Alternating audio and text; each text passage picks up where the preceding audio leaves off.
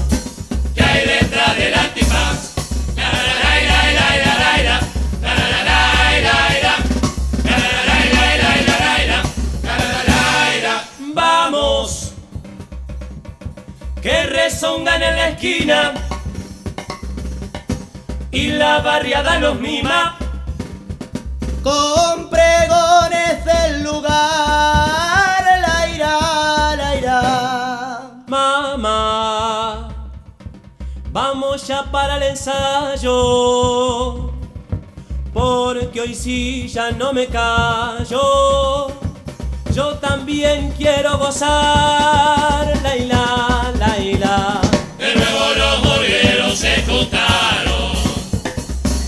Los cantos inmigrantes se mezclaron, los hombres con la noche se casaron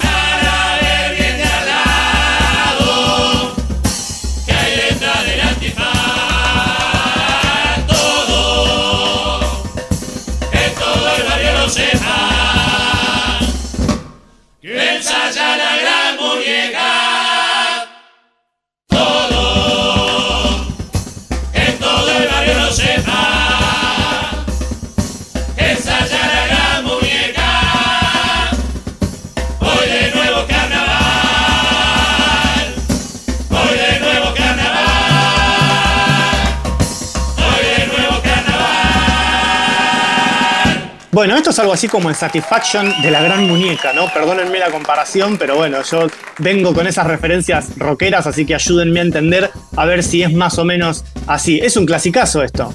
Esto es un clasicazo, no sé si se baila así con haciendo como los bracitos como pollito, pero sí es un clásico de cantarolas de cualquier noche de murgueres y también está en el disco y en el espectáculo de Murga Madre de El Pitufo y Pinocho. Exactamente, muy buenas tardes, días. Bienvenido al país, Lucho. Muchas gracias. Sí, ¿qué podemos decir que no sea gracias Pitufo por existir? En realidad es la presentación de La Gran Muñeca 1996, a quienes ya mismo aconsejamos a todo el mundo que vayan a escucharlo, está en YouTube el espectáculo completo, eh, con grandes valores que reconocerán varias caritas después en, en Contrafarsa y en, en otros murgones a lo, largo, a lo largo de los años. Y para aquellos bilardistas que nos estén escuchando, podemos decirles que sale campeona en el 96 con este espectáculo. Así que más motivos para darles para que vayan a escuchar esto no, no se me ocurren. Hermoso, hermoso. A mí me encanta el episodio que tenemos hoy por delante.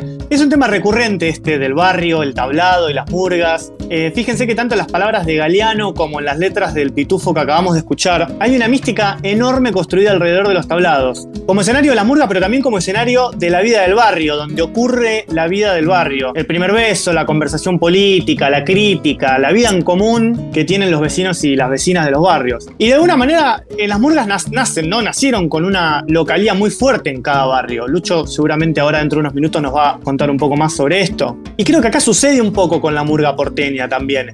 Para que la murga del barrio salga, se presente, pueda salir al corso, se junta todo el barrio, pone plata, ponen talento, ponen tiempo, vienen los tíos, las tías, tejen los trajes, otros cocinan los días que hay ensayo y que terminan tarde para que puedan comer. En Montevideo, sin dudas, la noche de fallos, eh, hay toda una mística alrededor de, de los clubes donde tienen localía y donde ensayan las murgas. Otros ponen el maquillaje. Bueno, todo el barrio está involucrado en eso. La pregunta es si todavía sucede este fenómeno, ¿no? Porque esto también es un imaginario que hay alrededor de, de- de- murga como mística que yo no tengo tan en claro si hoy eh, sigue pasando. Así que los voy a escuchar atentamente a ver qué me cuentan de esto. Yo no sé a ustedes qué les pasa, pero a mí me suele pasar que yo siento olor a jazmín, asado en el aire y me cruzo con una bueno, me cruzaba, ¿no? Porque ahora en tiempos de pandemia no ocurre, pero eh, que se escuchara algún bombo y un platillo de las murgas ya comenzando a ensayar era como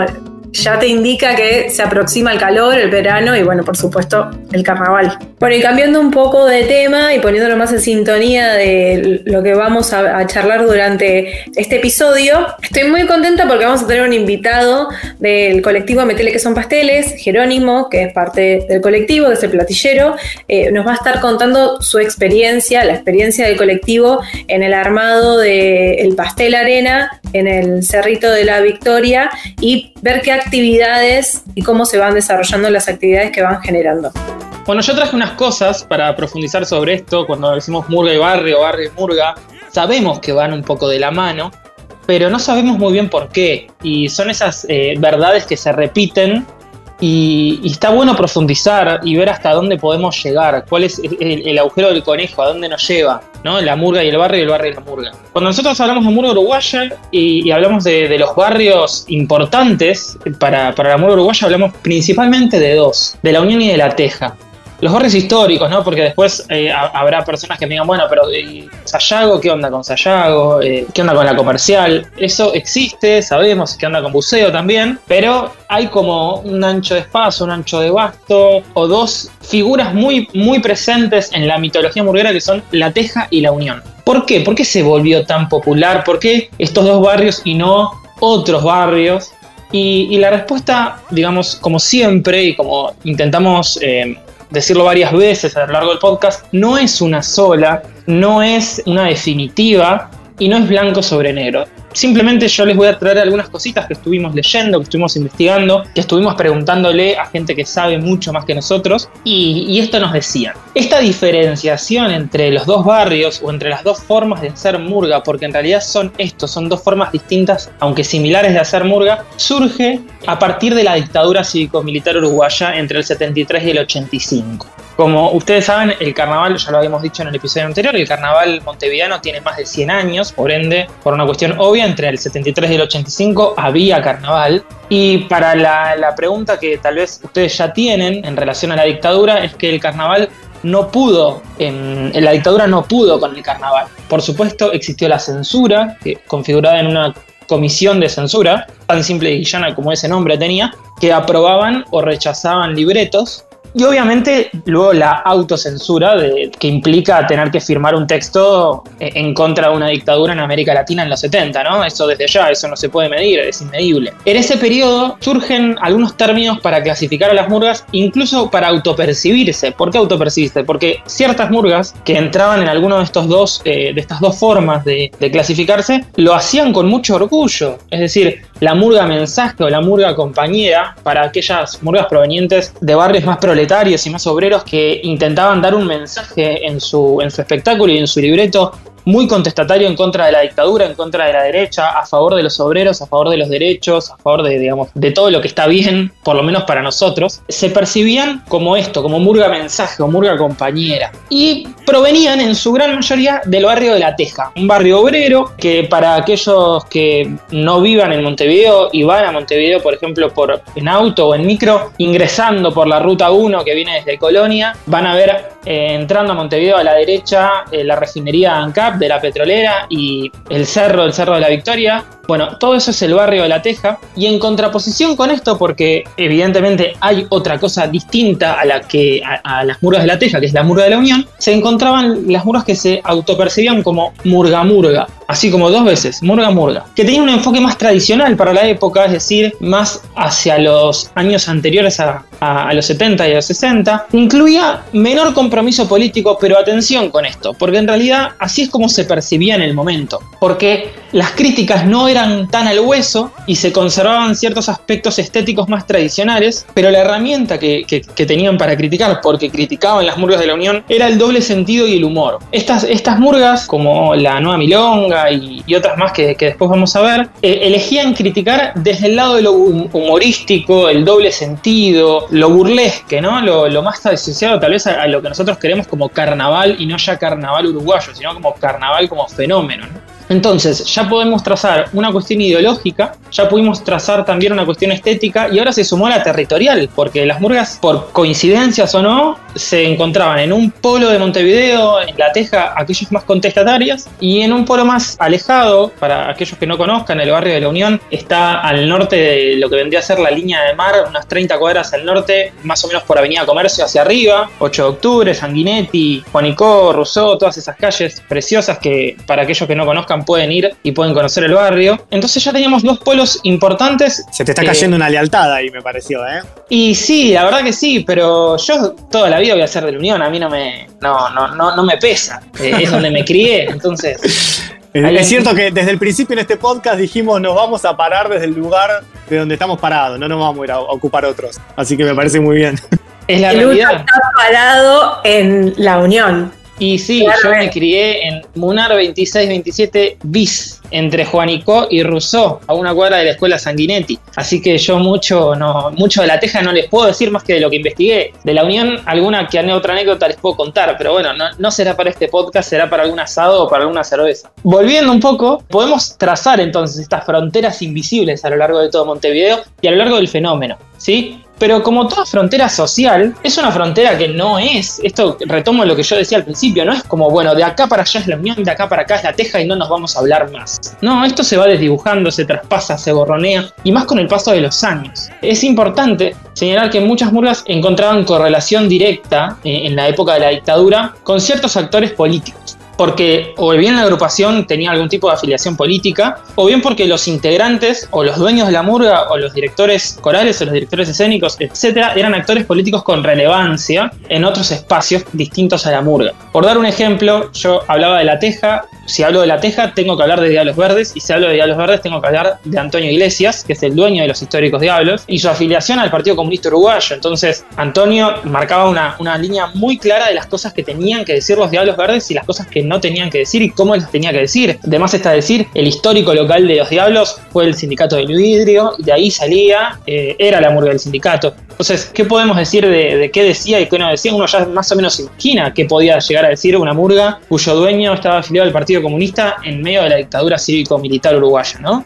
Otra murga de las grandes contestatarias era La Soberana, una de las murgas más prohibidas en la historia de la dictadura, cuyos libretos han sido totalmente desechados y que escuchamos hoy y nos emocionamos hasta las lágrimas. La dirección de, La Soberana, que era de José Lanís, imagínense cómo escribía que le decían Pepe Veneno, ya algunos sabrán de qué hablo, él se encontraba, obviamente no afiliado porque no era un partido, pero formaba parte de la agrupación de Movimiento de Liberación Nacional Tupamaros, un enemigo acérrimo de la dictadura y la derecha uruguaya, ¿no? Entonces podemos más o menos vislumbrar para, para dónde rumbeaban este tipo de murgas. Para volver a la diferenciación entre murga murga y murga mensaje, mejor que hacerlo de la voz de Lucho, que soy yo, vamos a hacerlo eh, en la voz de dos de los más grandes exponentes de la fiesta montevideana, que forman parte ya de un Olimpo de esta mitología. Por un lado, vamos a leer una entrevista a Tito Pastrana, el director de la Nueva Milonga, para mostrar un poco qué decía él de su murga murga de la Unión. A él le preguntan, usted es el creador de la expresión murga murga. ¿Qué es para usted la murga murga? Y el Tito contestaba, entiendo que murga murga siempre fue un mensaje para el pueblo, no lo inventaron estas murgas nuevas. No sé, es una característica que viene del gobierno de facto. Ellos protestaban indignados por las murgas de la teja. Nosotros protestábamos también, pero en forma risueña, para divertir al pueblo. El pueblo está amargado, muerto de hambre. ¿Va a vender al tablado a que le digamos lo mismo? No. Vamos a mostrarle un mundo irreal, aunque sea por una noche. Que se vayan contentos. ¿Quién no sabe que estamos viviendo mal? ¿Quién no sabe que el gobierno de facto es una dictadura? Esta es una entrevista que le hicieron eh, Alfred Ibai al Tito en el 86. Es parecido, creo, a lo que nos había contado Evan en el primer episodio, ¿no? Que ella hablaba de reírse un rato de la realidad que es tan pedorra, ¿no? Me parece que viene por ahí, o al menos yo lo interpreto que viene por ahí la mano de lo que decía Pastrana. Sí, puede ser, puede ser que rumbea por ahí. Yo lo escuché muchas veces esto de decir, bueno, la murga tiene que cantar al pueblo, lo que el pueblo ya sabe, pero no sabe cómo decirlo, o tiene que iluminarlo, tiene que contarle lo que está pasando. Son también dos, una, gran dicotomía, ¿no? Que, me parece que en, los dos lados hay como un poco de verdad. Yo entiendo a, lo que, a lo que fue Pastrana en su momento, pero a la vez, cuando escuchamos un poco, y, ahora vamos a ir a la entrevista de, de un exponente del otro lado de la vereda, que era Pepe Morgade, que fue uno de los dueños de la Reina de la Teja, a un año de la restauración de la democracia, cuando el Frente Amplio todavía no era gobierno, ni siquiera municipal de Montevideo, dijo lo siguiente, y yo creo que esto nos va a, iluminar bastante. Nosotros, mayoritariamente, le cantamos a un público de extracción proletaria, y nuestra preocupación es que comprenda por qué estamos tan sumergidos. Entonces pasamos del plano murga al plano social y político. Por eso, la reina conforma un comité de base frente amplista con compañeros de todos los sectores. Más que una murga, es un grupo político que tiende a la consolidación de un movimiento popular de vasto alcance. Es por eso que en el repertorio del 86 la reina plantea la murga del futuro, es decir, la sociedad que queremos para nuestros hijos.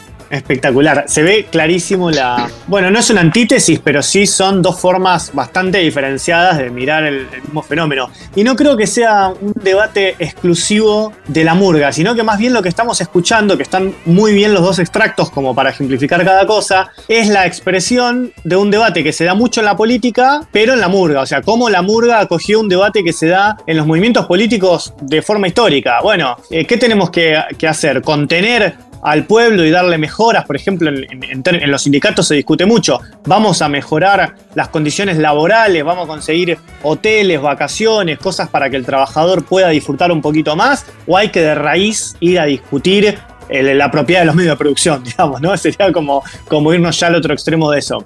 Eh, me parece que es un, un debate presente en otros ámbitos, que esta es la, la- la forma en la, en la que la murga lo acoge. Voy a linkear de vuelta con el primer capítulo. Tiene para mí mucho que ver también con los que nos decía Amalia de la mojigata, ¿no? La murga siendo una herramienta política, un lenguaje político que es utilizado constantemente. Exactamente, exactamente. Yo, a mí me- fue inevitable cuando leía esta entrevista ver la profunda raíz marxista de lo que está diciendo, ¿no? Es como ni más ni menos que armaron un comité después. Pero me parece muy interesante esta- esto que dice, que dice Morgae, sobre todo en el sentido de poder aprender, ¿no? De cuando nosotros decimos esto de la teja, la unión. ¿Es una antítesis? ¿Es una pelea? ¿Son dos formas, las dos válidas? Bueno, me parece que va un poco más hacia esta última conclusión, ¿no? Son fronteras invisibles que forman parte de un imaginario social y cultural que constantemente se superponen, se traspasan, se desdibujan y evolucionan. Hoy no es que, bueno, si yo vivo en La Teja no puedo salir en una murga de la Unión porque me matan. Eso ya no existe. Me parece que lo que nos queda a nosotros es poder aprender qué es La Teja para, para ese, ese colectivo murguero montevideano. ¿Qué, ¿Para qué es La Teja para un murguero montevideano? ¿Qué es la unión? ¿Por qué significa tanto? ¿Por qué son palabras que van en mayúscula más allá de que son un lugar?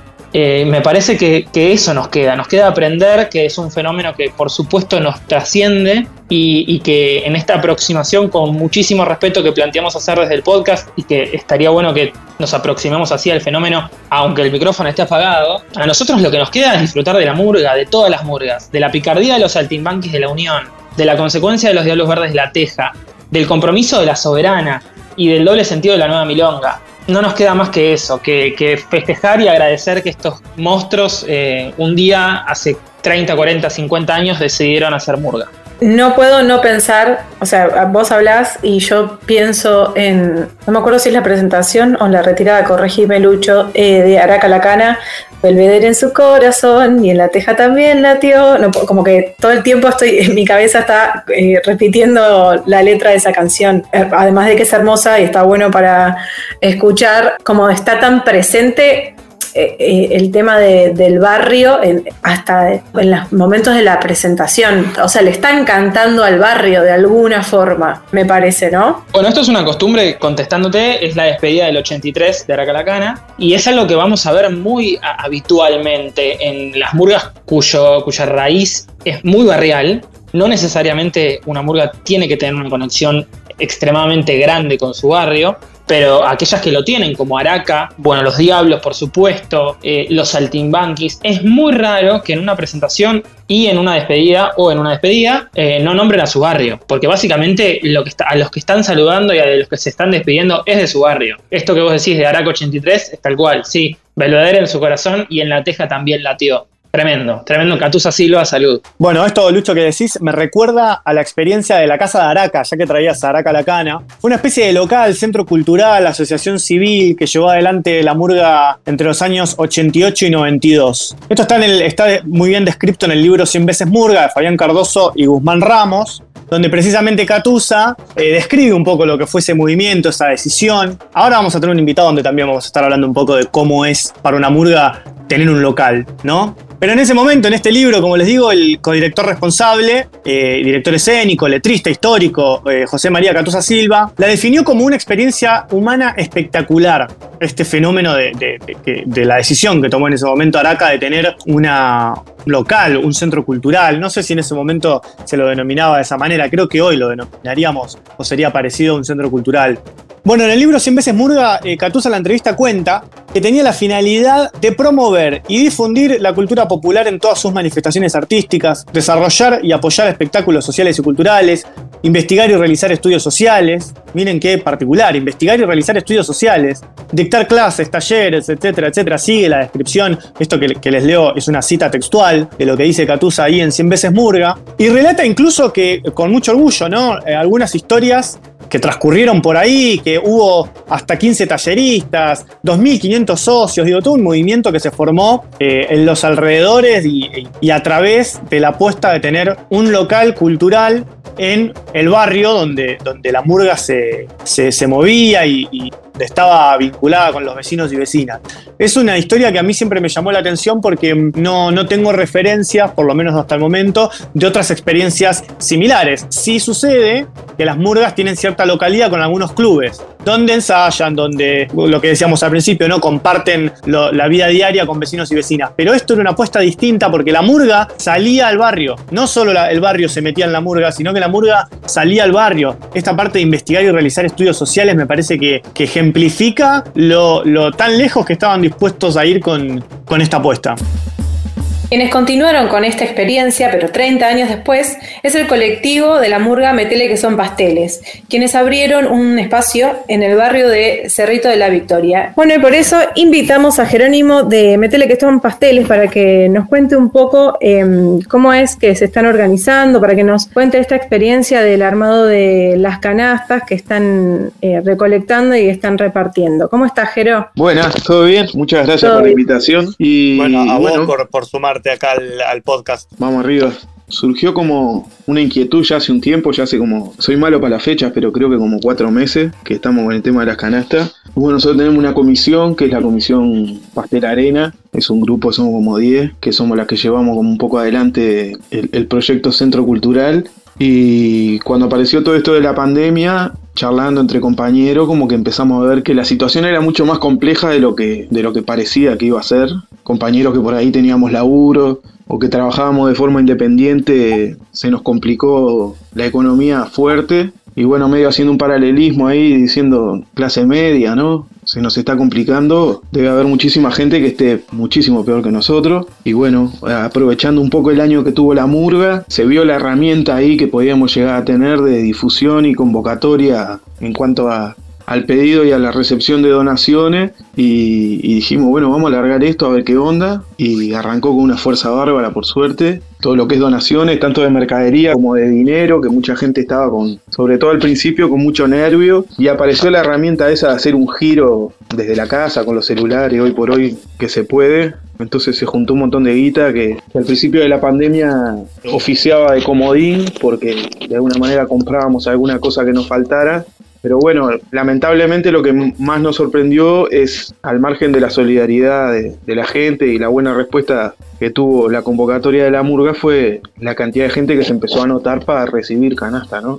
¿Cuánta gente es? ¿Siempre le reparten a la misma gente o van variando? ¿Cómo se organizaron eso? Hoy tenemos 400 eh, familias anotadas a las que se le da canasta una vez por mes. Digamos que tenemos dos grupos de 200 familias y cada 15 días le damos a uno de esos dos grupos. Pero está, nosotros cuando arrancamos dijimos, bueno, capaz que se anotan 50, 60, 70 personas y como que en un momento hubo que cerrar esa lista y decir, bueno, podemos colaborar con esta gente y, fue una elección de la comisión. Es difícil, ¿no? A veces te pones como en un papel de a quién sí, a quién no, es horrible. Entonces para no entrar en esa dijimos hasta acá, nos pareció como más sano y decir, está, es preferible asistir en el tiempo y colaborar con estas familias que bueno, que darle una vez y no volver a darle y todo el tiempo ir rotando a la gente. Quiero preguntar si son todas familias del, barrio y ahí hay como una vinculación con las familias del propio barrio donde está el Pastel Arena, o si ustedes registran que son familias de, otros barrios, de más lejos, ¿cómo es eso? Sí, nosotros llevamos un registro que a la gente le pedimos el nombre, el grupo familiar, cuánta gente vive en la casa, situación en la que se encuentra, tanto laboral o, como jubilado, pensionista, lo que sea, y un número de teléfono, nada más, por una cuestión de, de orden. Yo te diría que el el 90% es gente del barrio, cerca, yo qué sé, 10 cuadras a la redonda. Y después tenemos un 10% de gente que vive por otros barrios que también eh, manifestaron que estaban necesitando, llegó de acá, de allá, cosas, y, y van hasta ahí los, los sábados que entregamos. De otros barrios, ¿no? En relación a, lo que decías, esto del pastel arena, que bueno, los, que, los que estamos más vinculados, que, vamos febrero y demás, conocemos, ¿cómo llegan al barrio? ¿Cómo se ideó toda esa, esa cuestión que no, es habitual, por lo menos, o por lo menos no se repite en muchos espacios? Sí, eh, los pasteles hace, yo hace 7, 8 años que estoy, 7 creo, este capaz que es el octavo carnaval, y ya hace como cuestión de 3, 4 años que empezó a rondar la idea de, de hacer la casa pastel, de generar identidad con un barrio, de asentarnos en un lugar y, forjar esa identidad, ¿no? Que está buena. Y el año pasado, eh, este último carnaval, no, el anterior, salíamos del Club Fraternidad, que es a 5 cuadras del Pastel Arena, 4, y de ahí en el Fraternidad, Eddie, y Rosita eran los, los cantineros de fraternidad. Y bueno, ellos después por cuestiones con comisión directiva del club y esas cosas se fueron. Y tenían este espacio que había sido una leñera y antes había habido peleas de gallo clandestinas. Que tenían ese lugar si queríamos hacer algo, no sé qué. Entonces arrancó como, revivió ese, esa idea del, de la casa pastel o, o del centro cultural o de tener un lugar como para sentirlo más propio. Y arrancamos a meterle millones de horas a recuperar ese lugar que estaba como medio abandonado, muriento, roto. Y tratamos de a poquito ir dejándolo cada vez más lindo y funcional. Y eso fue el año pasado, después vino carnaval, el Pastel Arena nos permitió hacer un carnaval precioso, al margen de, de lo que después sucedió con la gente y eso creo que nos dio una, una infraestructura y una solidez ahí que permitió también forjar el espectáculo que después se hizo. Y, ta, y la idea este año, ya con un proceso de un año estando ahí, era empezar a trabajar más como un centro cultural, generando actividades un poco más diversas y, más inclusivas para, para el barrio propiamente dicho, y no que fuese un local de ensayo de un conjunto de carnaval. Yo te iba a preguntar para profundizar en, en eso, ¿no? Cómo, bueno, nace la idea entre ustedes, un poco lo, lo abordaban recién, pero cómo va evolucionando esa idea y cómo eh, se inscribe para ustedes este local. Digo, si lo lo pensaron desde el principio como un lugar propio de la murga para tenerlo y ya, que puede ser para ensayar o para realizar cualquier actividad, o había una orientación más fina de decir, bueno, no, acá pueden pasar otras cosas, puede haber talleres, puede haber plenario político, puede haber, vamos a salir a militar el barrio, hay una, hay una concepción ahí de militancia del barrio o hasta dónde es ese margen. Sí, hay, todo eso. Eh, ideas, 285 mil millones. Lo difícil es, es hacer que eso trascienda del papel y se haga realidad, ¿no? Las realidades de todo, al ser un grupo grande y tan dinámico, varían todo el tiempo, ¿no? Una persona que por ahí se compromete a y en dos meses la vida se le dio vuelta y, y ese compromiso ya no es tal.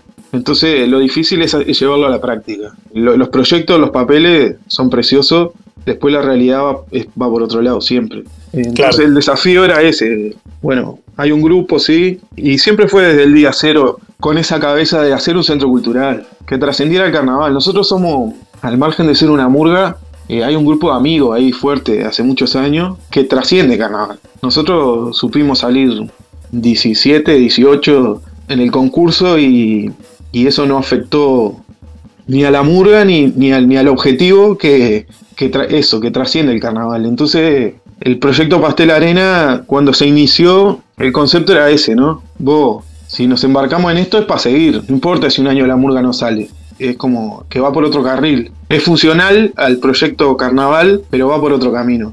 Y tal, y con esa cabeza es que arrancamos y que este año era la idea ponerlo en práctica y todavía no hemos podido. Había gente muy joven ensayando, ¿no? Sí, el año pasado hubo, hubo unas cuantas murgas jóvenes que ensayaron ahí, hubo un conjunto de carnaval de las promesas y sigue, sigue por ahí la cosa. Digamos como que convivieron con otros grupos. ¿Esos grupos son del barrio? ¿Cómo es que llegaron a ensayar en el pastel? Digamos, ¿cómo se acercaron? No, contacto, yo creo que eso es un mito, eso, ¿no? De la murga La Teja, la murga La Unión. Son pocas las murgas hoy por hoy que se identifican con un barrio. Muy pocas, me animo a decir. Y, y, y murgas jóvenes menos todavía. Hay una cuestión de oferta y demanda de espacios para, para ensayar. Entonces se da como una migración constante de que un año estás en un lado, otro año estás en otro. No sé, no, no son del barrio. No sé si las murgas hoy por hoy tienen barrio. Son pocas, ¿no? Yo que sé, los Diablos, La Teja, Saltimbanqui y La Unión, cuando salían. Capaz que hay murgas que sí, están 3, 4, 5 años en el mismo club y eso genera un poco, pero tampoco es que son de ese barrio. ¿Y ustedes ahora se perciben como, bueno, de ese barrio? Y bueno, creo que eso es un proceso mucho más largo, como para sentirse. Sí sentimos que, que hoy estamos ahí. No sé si la murga, si somos la murga del Cerrito de la Victoria. No, no, no me animo a tanto.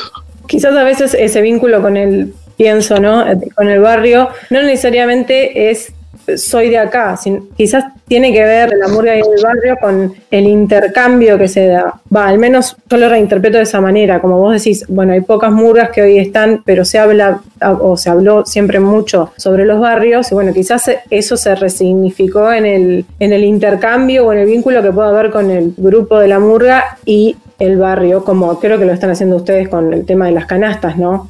Sí, creo que es eso, ¿no? Es como, como que se retroalimenta ahí y, hay un poco de la identidad de que, de que vos te sientas parte de, de- del barrio que sea y de que el barrio te sienta aparte también y que ellos se sientan ellos sientan que vos sos la murga de, su barrio. Eso me parece que es como un 50 y 50 ahí.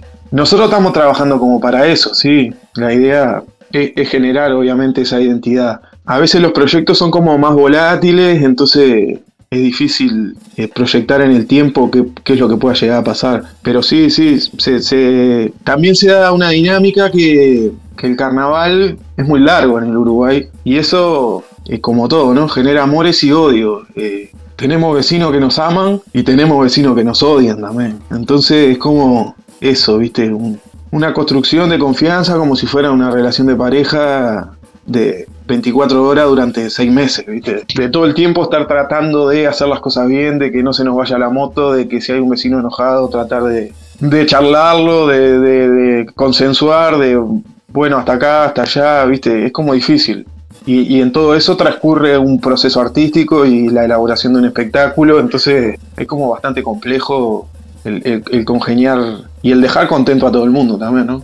Y en ese sentido, digamos, con la, con la pandemia hay un reinventarse, pero a la vez también hay un desafío de, o imagino, te, te pregunto, que hay un desafío de, poder mantenerse económicamente. Digo, eh, como, como bien dijiste hace, hace un ratito, digo, la dificultad económica es para todos. Imagino que, para el centro también, para el Pastel Arena también debe estar complicado. ¿Cómo, cómo pudieron eh, afrontar esos desafíos eh, y cómo lo están haciendo? Sí, tal cual, eso pasa. Y fue un problema porque al no, no haber ningún tipo de actividad los ingresos no existen. Se está bancando un poco con la espalda de la murga, ¿no? que, bueno, en, sus orígenes, así como, como, les comenté que la idea era que fueran como en paralelo los dos proyectos, bueno, siempre recurrimos a, a Mamá Murga cuando se complicaba la parte económica sobre todo, pero la idea era generar economía diferente y que fuera sustentable por sí mismo. Y ahora no está pudiendo pasar es un lugar en el que nosotros no pagamos ningún tipo de alquiler, que, el acuerdo original con Eddie y Rosa era que nosotros nos hacíamos cargo como de la gestión del espacio y, pagábamos eh, algunos costos de, consumo de luz, de agua, esas cosas. Y, y, y eso es lo que se está pudiendo afrontar ahora, pero todavía requiere mucho mimo el pastel arena y, y eso es lo que no se está pudiendo seguir haciendo. Ahí en, Montevideo existe, por lo menos que tengan conocimiento ustedes, algún tipo de normativa que proteja los espacios culturales, que los impulse, porque acá en, Buenos Aires eh, gobierna el macrismo hace muchísimo tiempo y fue una pelea muy importante que, dimos desde los sectores eh, de la cultura para ya no por suerte ¿no? no en Buenos Aires todavía sí. Ah en Buenos Aires está ese es el problema. Acá en Buenos Aires creo que van a ser eh, ahora 14 años se van a cumplir. Y en, todo ese tiempo fue muy eh, difícil para los espacios culturales sobrevivir porque lejos de haber un impulso a esos espacios, el gobierno de la ciudad los perseguía, los clausuraba y al día de hoy todavía puede llegar a, pasar en algún caso en particular. Ahora, después de una pelea de todos los sectores, se logró una ley de centros culturales, que es un gran avance, no es todo, pero es un gran avance. Y también hay dando vuelta en danza varios, eh, varias normas para impulsar la cultura popular en los barrios, los talleres y, demás. ¿Vos tenés conocimiento ahí en, Montevideo cómo es la onda? O, sea, ustedes en, en el Pastel Arena pudieron aprovechar algo de eso? Acá pasa casi que todo lo contrario. Acá hace 30 años que el Frente Amplio tiene la Intendencia de Montevideo. Hace 15 que era, era gobierno el Frente Amplio y ahora perdí, perdimos las elecciones y ganó la, una ultraderecha bastante rancia y neoliberal. Y a nivel país eh, hay muchas cuestiones de, apoyo gubernamentales que, que ya se ven que la cultura es lo último que les importa, es más, hasta les duele y, y, el apoyo que había ya no va a ser tal. Y desde el lado de la Intendencia sí hay una cantidad de cuestiones de apoyo, de, de presupuestos participativos y tratar de promover esa historia, pero con una lógica diferente a la que a nuestra realidad de hoy, que nosotros hoy no estamos amparados en ningún marco jurídico, es una cosa que la Murga está trabajando para establecerse como una asociación civil sin fines de lucro y que eso te permite entrar en el sistema de ese tipo de apoyos. Hoy estamos por fuera de eso, hoy somos un grupo de, loquitos que, estamos tirando un carro solos y, no, no podemos ir a pedir un apoyo ni a la intendencia ni ni a los municipios por, por, eso, por no estar amparado en, en una figura jurídica, ¿no? Hoy, está, por ahora somos como que trabajamos en negro, digamos. Claro, claro, claro. Es también un tema Pero ese, sí. Es un tema, es un tema que es costoso, que es- lleva pila de tiempo, que lo estamos iniciando, que se están empezando a armar. Hace tiempo también lo mismo. Pasa que a veces los, los tiempos, viste, yo qué sé. Te planificas algo que no sale, se postergó tres meses y ya entras en la lógica de estoy preparando un espectáculo y acá somos más o menos que los mismos, ¿no? Entonces eh, a veces se, se postergan los proyectos por, por tiempos y porque ya ent- entras en la vorágine de carnaval de vuelta y hay que meter la cabeza ahí. Cuando se termina, estás cansado, entonces vamos a arrancar de vuelta. Y cuando arrancás, ya empieza el carnaval de vuelta y los plazos son, son cortos. Pero este año sí se va a iniciar, se va a iniciar eso. Y bueno, veremos después qué tipo de apoyo se puede conseguir. Pero los hay. En este momento, ¿cómo es la situación de, de los ensayos? Y saber si también ustedes se están preparando espectáculo para presentar. ¿Cómo, cómo Sí, es? eh, hoy los pasteles, como nunca en la historia de los pasteles, tienen como 20 o 25 minutos escritos de espectáculo para el espectáculo del año que viene o cuando sea que se haga, pero todavía no empezamos a ensayar, no hay nada pasado. Sí hay escrito, eso es buenísimo, que la Comisión de Letras sí, eh, durante la pandemia laburó fuerte, me- mediante Zoom, y cuando la cosa se, se aflojó un cachito con, con reuniones presenciales y, y hay, hay idea de espectáculo, hay idea de vestuario, hay 20 y pico de minutos escritos y, y se está laburando y bueno, todavía no empezamos a ensayar, lo que estamos ensayando eh, son cosas puntuales del año pasado o de otros años que vamos a hacer la semana que viene, la otra, la otra, la otra y es eso lo que se está ensayando. Supongo que una de las cosas que más deben estar ensayando o que más repercusiones tuvieron fue el cuplé de, las ollas, ¿no? De la plaza. ¿Cómo es que lo vivieron o cómo es que lo viviste, ¿no? Para no hacer- hacerte cargo de todo lo que sienta la murga, pero ¿cómo, cómo fue pasar como semejante emoción? Primero que nada fue preciosa. Y, y yendo como al origen ahí, en la concepción de, de ese cuplé en particular, el Fede, que es uno de los compañeros que, que escribe, que escribió ese cuplé, lo había pensado con una lógica completamente distinta, como más parodiando la situación y, y- y con una música media bachatesca, así, medio meloso. Así llegó al colectivo, pasó por el Ale que, se, que arregla, y, ta, y empezó a surgir como esa necesidad de decir, vos, esta letra está, está diciendo otra cosa que, que no va con la línea musical con la que, que se estaba planteando, ¿no? Era como que no pegaba, ¿viste? Y está desde la batería. Primero surgió desde Ale como minorizar la canción para que sea como un poco más profunda, cambiar un poco la- las estructuras de la canción original para que no sea tan caribeña. Y después surgió desde la bata esa, esa intención de, vos estamos cantando Vamos a la plaza, vamos a la plaza, yo qué sé. Y surgió la idea de, de que todo el colectivo que estaba arriba del escenario hiciera percusión, se armaron los ritmos, se compraron los tachos, se ensayó y salió eso, que llevó mucha discusión dentro del proceso interno de la murga, de decir, vos, ¿y esto? ¿Qué onda? Es, fue una canción que fue, o que era en los papeles, a nuestro entender, en el proceso de ensayo, como mucho más directa que otras canciones que hemos tenido y otros mecanismos de comunicación que la murga ha tenido, ¿no? Como más lineal, pero no por lineal de representarnos, creo. O por lo menos a mí. Siempre me encantó la letra de la canción. Sí parecía como medio panfleto en algún momento.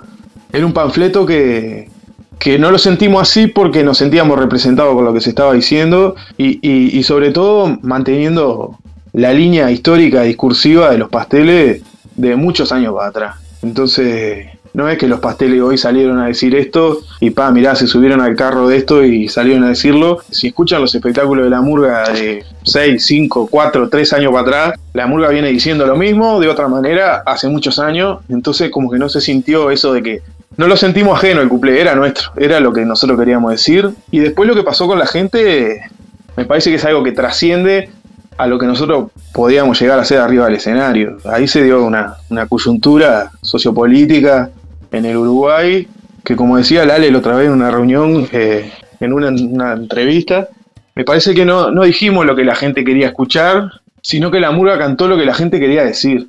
Y, y por eso tuvo la repercusión que tuvo. Es, es como, está todo encadenado, ¿no? Pero también se sumó que unos personajes bastante nefastos de la derecha uruguaya los primeros días de carnaval salieron a pegarnos fuerte y se genera Claro. eso del, enem- del enemigo en común, ¿no? De decir, vos, si esto retrógrados están diciendo que esto es malo, a mí me gusta más. Y pasó eso también. Y bueno, está, creo que va por ahí. Vos sabés que te iba justamente a acotar eso, ¿no? Eh, eh, Viste, Arturo Jaureche tenía una frase, y que acá se suele repetir mucho, que cuando no sabía qué pensar se levantaba a la mañana y leía el diario La Nación para pensar lo contrario. ¿Viste lo que es Claro. el diario La Nación? Bueno, Sí, sí, Eh, sí, tal cual. ¿A ustedes les pasó esto entonces? Vos decís de- de- con la reacción que hubo de los sectores de la derecha ante lo que estaban diciendo ustedes arriba del escenario, les pasó de decir, bueno, si nos están bardeando y nos están pegando tanto es que realmente tocamos un nervio, estamos haciendo las cosas bien, ¿les pasó eso? Sin duda, sin duda, sin duda porque también, yo qué sé, eh, un, un medio de prensa escrito histórico acá en el Uruguay, nefasto, pro golpe de Estado, cuando lo subo, que es el diario El País, también nos dedicó como 3, 4 artículos en el diario y, y eso no potencia nada, pero convence de que vamos por buen camino, ¿viste? Y, y sí, eso pasó, y eso no nos pasó solo a nosotros, le pasó a la gente. Que bueno, que lo que nos hicieron fue publicidad, básicamente. Claro. Y, y, y lo, y hay que estar agradecido porque le llegamos a más gente gracias a ellos. ¿Pero tuvieron algún problema de tipo amenaza, persecución, algún mal momento? Porque a veces los hay, digo, me parece. No, no, no. Lo hubo, pero por redes sociales, cosas, pero eso Ah, no es la vida, eso no es el mundo, no. No, no. En Ok. persona nunca pasó nada. Tuvimos trastornados las redes sociales que iban a, que decían, a ver si son tan valientes cuando escuchen las balas de mi metralleta y les voy a tirar ácido cuando vaya al entablado y cosas así. Que tampoco es lindo recibirlo, pero sí, coincido que no es lo mismo que... No es lindo recibirlo, personal. claro, no es lindo recibirlo, pero hay una frase de Woody Allen que, que dice tragedia más tiempo igual comedia. Creo que era de Woody Allen. Y, y pasa un poco eso, lo mirás de lejos y decís, pa, qué, qué, qué cómico todo, ¿no? Porque estábamos cantando un coso arriba de un escenario, nada más. Claro. Y que se genere eso, mismo en el grupo interno de la murga, daba para la risa. O sea, había millones de comentarios de qué demás que está lo que están haciendo, y, y había dos que nos pegaban y mandábamos eso al grupo de la murga y nos cagábamos de risa, ¿viste? Yo qué sé. No sé. En relación a lo, a lo que decías recién, eh, se pudo notar mucho, y yo lo recuerdo por, por- por- porque estuvimos ahí, eh, la, la evolución de la reacción de la gente, en- por un lado en, los tablados, digo, re- recuerdo en el primero de mayo, que, que era, yo los vi un par de veces este febrero ahí, y la- el recibimiento era impresionante, pero para ya mencionar lo que tal vez puedan ver desde, desde la computadora, que es la, la reacción del teatro, cómo fue evolucionando la reacción de la gente entre la primera, la segunda y la, y la liguilla. Que lo de la liguilla fue impresionante, se cayó el, el- teatro de verano, mucha gente con, con bandera del frente, con incluso pancartas con la tipografía de la murga. La verdad que, que- impresionante la reacción y yo creo que, que esto que vos decías, de la evolución se debe también a esa publicidad que, le- que les hizo la derecha. Sí, pues creo que es una sumatoria de cosas. No es solamente eso, No, no, pero claro. esa es una de las causas, sí, totalmente.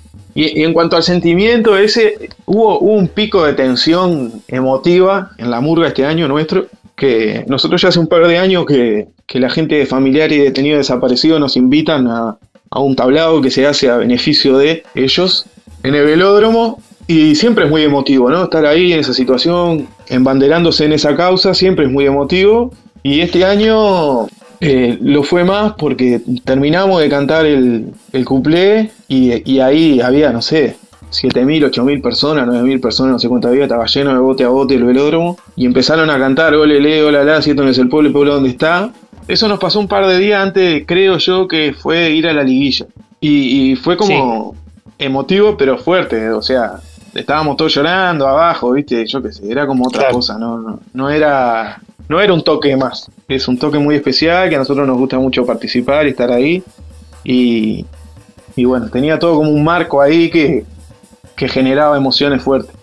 Y un par de días después fuimos al Teatro de Verano y, y eso, como que no nos sorprendió estando arriba del... O sea, ese día en el velódromo, el día de familiares, la retirada, no sabés lo que fue, la cantamos en full remol, ¿no? Todo el mundo llorando, era cualquier cosa. Entonces, Puedo bueno, y que fue lagrimosa. ¿eh? Puedo- puedo- sí, sí, ¿estabas ahí? Sí, estaba ahí, por suerte tuve la, Ah, tuve la viste que suerte. no estoy mintiendo, es más o menos como lo que estoy No, contando. no, no, no, no, Está. para nada. Y nos pasaba que a mí personalmente me pasaba, yo estaba mirando para abajo, no quería mirar a ningún compañero porque era como que yo estaba llorando y estábamos todos en la misma lógica de, ¿para qué salado todo esto? Y, bueno, entonces lo que pasó con la gente, de verano no nos sorprendió Sí, nos, nos mimó el alma, zarpado, porque está buenísimo. Pero no, eh, o sea, lo emotivo fue eso, ¿no? Entonces fue como un entrenamiento ahí para ir con un poco más de espalda al teatro de verano. Y tal, sí, fue fuerte, fue lindo, pero Yo creo que, eh, no sé, no, no te queremos robar más tiempo. no es tiempo perdido, Boris. Está buenísimo. Bueno, muchas gracias. Yo creo que, que por ahora ya estamos. Tano, Jimmy, no sé si quedó alguna. No, no, no, la verdad que, que no. Que Eh. más, lo único, agradecerte por prestarte, por cedernos un cacho de tu tiempo. Sabemos que, que necesitabas laburar y estabas en el medio de un laburo, así que muchísimas gracias por eso. Sí, muchísimas gracias, pero la verdad, muchas, muchas gracias. Para favor, nosotros un gustazo y bueno, también un- transmitirte nuestro abrazo y nuestra admiración, por, o por lo menos hablo por mí, por el laburo que hacen y extender también a los compañeros y, y las compañeras un, un abrazosozón y muchos éxitos para llevar adelante el, el Centro Cultural, el Pastel Arena, porque es muy difícil y a mí me tocó a- eh, armar varios y cerrar varios. Y es tremendo, uno deja un montón de cosas ahí, un montón de tiempo, un montón de plata, pero también un montón de cosas que no se miden ni en tiempo ni en plata. Así que nada, un abrazo ahí para todos y ojalá le sigan metiendo para adelante. Vamos arriba, le hacemos llegar los saludos de la murga. Muchos abrazos y bueno, Muchas ojalá gracias. en febrero podamos viajar y nos, nos, nos veamos. Ojalá en febrero pase algo. de una, de una. Ojalá, nos vamos a Vamos tomar alguna, alguna birra ahí al, al pastel. Le pedimos a, a Eddie que nos sirva alguna. Seguro que sí.